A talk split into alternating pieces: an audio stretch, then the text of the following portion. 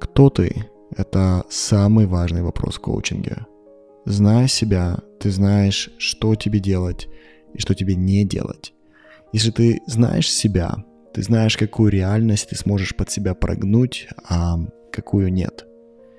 Если я знаю, что я плохо пою, но хорошо управляю словами, то для моего успеха мне важно не соревноваться с теми, кто хорошо поет, и быть среди тех, кто не так хорошо управляет словами. Мир создают люди, которые знают себя, и познать себя очень тяжело. Кто ты на самом деле? Первая теория, что ты это твое тело. Я иногда говорю клиентам, что если бы ты был в теле другого человека, то химия тела другого человека изменила бы тебя до неузнаваемости. Но давайте с вами проведем мысленный эксперимент. Допустим, вы стали головой профессора Дойля из книги Беляева. Представим, что вашу голову отсоединили по каким-то причинам от тела и подключили к искусственному жизнеобеспечению. Где теперь вы? В теле, которое отсоединили от вашей головы или в голове? Или в теле и в голове? Где конкретно вы? Если голова выжила, а тело умерло, где вы? Скорее всего, вы скажете, что вы в голове.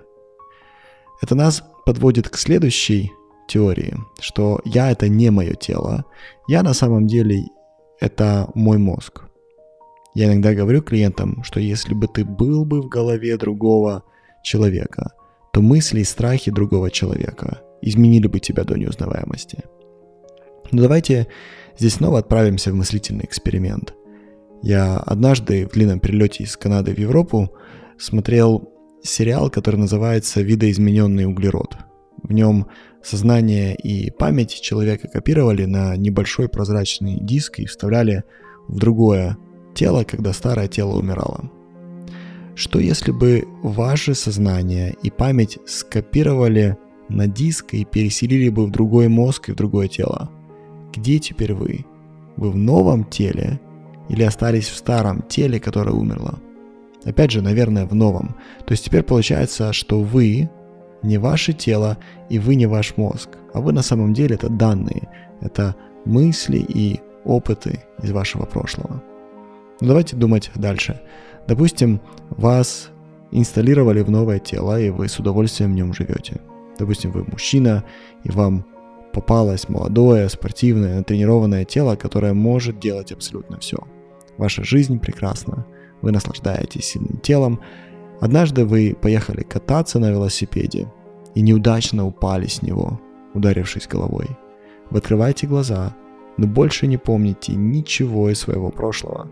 Вы не знаете даже, как вас зовут. Вы понятия не имеете, что у вас вставлен диск. Вопрос, кто вы теперь? Вы еще здесь? Вы еще есть? Или вас больше нет? Но жизнь нужно продолжать. Вы называете себя новым именем и начинаете строить свою жизнь с чистого листа. Вы как бы начинаете с момента падения. Когда вы однажды встречаете своего будущего партнера, любимого человека, то вы ему рассказываете, что вы упали и все забыли. И получается, что вы вроде бы не тело, и вы не мозг, и вы не прошлое, а вы просто продолжающаяся история. То есть длинная история, сшивающая разные события. Теперь давайте проведем еще эксперимент. Ваше тело начинает с возрастом понемногу сбоить. К вам подходят ребята из лаборатории и спрашивают, что им с вами делать дальше. Несмотря на то, что вашему телу много лет, вы внутри чувствуете себя до сих пор молодыми. Вы понимаете, что умирать на самом деле не готовы. Так много еще не опробовано. Вы предлагаете ученым быстренько найти для вас новое тело, и встроить в него ваш старый диск. И тут вы видите, что ученые смущенно переминаются с ноги на ногу. Дело в том, говорят они, что когда вы упали с велосипеда 40 лет назад, диск повредился, на него больше ничего не записывалось.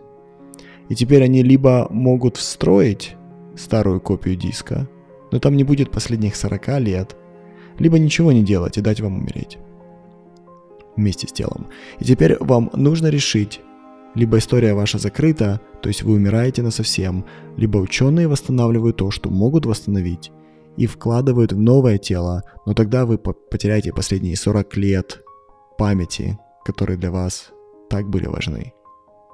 Вас такой расклад застает врасплох. Вы со всеми советуетесь, вы думаете, как же вам поступить, и инстинкт самосохранения вам подсказывает, что нужно продолжать жить, а разум вам говорит, что имеет смысл закончить эту главу. Давайте закончим эту историю последним экспериментом. Вы решили закончить свою главу, вас больше нет. Ученые берут рабочую копию вашего старого диска и спустя 100 лет вкладывают вас в новое тело. Вы просыпаетесь в моменте перед велосипедной аварией. Вы помните свои первые 30 или 40 лет и не помните ничего после падения на велосипеде. Вопрос, это вы или нет? Проходит еще 40 лет. Вы прожили жизнь по-другому. Если вас сравнить с предыдущими вами, пережившими падение, кто где вас больше? Где точно вы? Современная философия осознанности учит нас, что мы — это тот, кто наблюдает. На наших экспериментах откуда мы знаем, что везде был один и тот же наблюдатель? Я думаю, что мы там, где мы есть. Мы там, где было наше сознание. Если это десятки жизней, то мы были во всех. Таким образом, путь к пониманию, кто ты, идет через понимание, где ты точно не есть. Ты находишь себя не через присутствие в вещах, а через отсутствие. Ты находишь свою силу не через ее проявление, а через понимание, где ты точно не можешь ее применить. Стойки верили, что Вселенная рождается, умирает и потом снова рождается точно такой же. Время не течет вперед бесконечности, а является кольцом, и мы рождаемся снова и снова такими же и оставляем свое присутствие в тех же самых вещах. Это называется теорией вечного возврата. В своей книге «Так говорил Заратустра» Ницше показывает, как главный герой пытается справиться с ужасом мысли, что его жизнь будет повторена. Если ваша жизнь будет повторена, то кем вы есть сегодня – но точно хотели бы не быть, чтобы радоваться тому, что вы повторите свою жизнь. Еще раз, кем вы точно не являетесь, но пробуйте быть. До встречи.